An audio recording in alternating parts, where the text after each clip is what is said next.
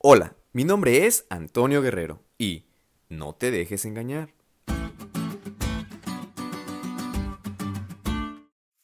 Para seguir con este podcast es necesario que te concentres en el acertijo que te voy a decir, puesto que solo tienes dos opciones, te engaño o adivinas la mentira.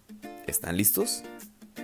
Resulta que quieres comprar una camiseta que cuesta 97 pesos, pero como no tienes dinero, le pides a tu mamá 50 y a tu papá 50 pesos.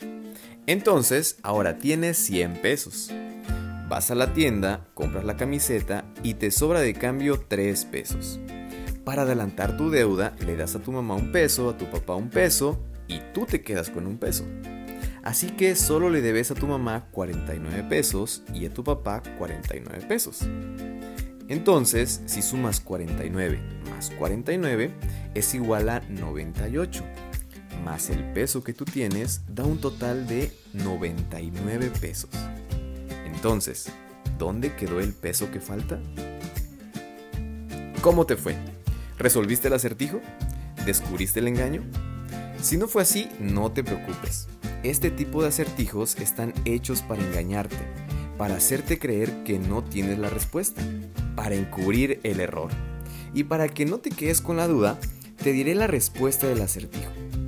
El planteamiento de la pregunta está equivocado intencionalmente la suma al final del acertijo no tiene razón de ser planteada. No hay necesidad de agregar un peso a la suma que debes, porque realmente lo que debes únicamente es el costo de la camisa, que son 97 pesos. Y lo que tienes y ya se repartió entre tu padre, tu madre y tú son los 3 pesos que sobraron. Así que el total sigue siendo 100 pesos. No te dejes engañar por el planteamiento de la pregunta. Y saben amigos, esto mismo pasó con nuestros primeros padres. Adán y Eva tenían toda la creación a su disposición.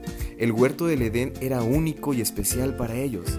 Sin embargo, tenían una sola condición, no comer del fruto prohibido, porque el día que comiesen de él morirían.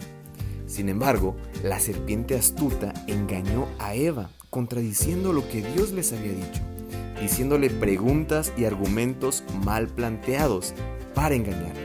Y específicamente se centró en dos, la inmortalidad y el ser como Dios.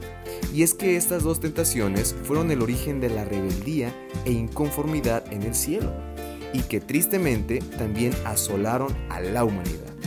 Desde ese entonces ha sido un problema muy frecuente de generaciones, culturas y tradiciones.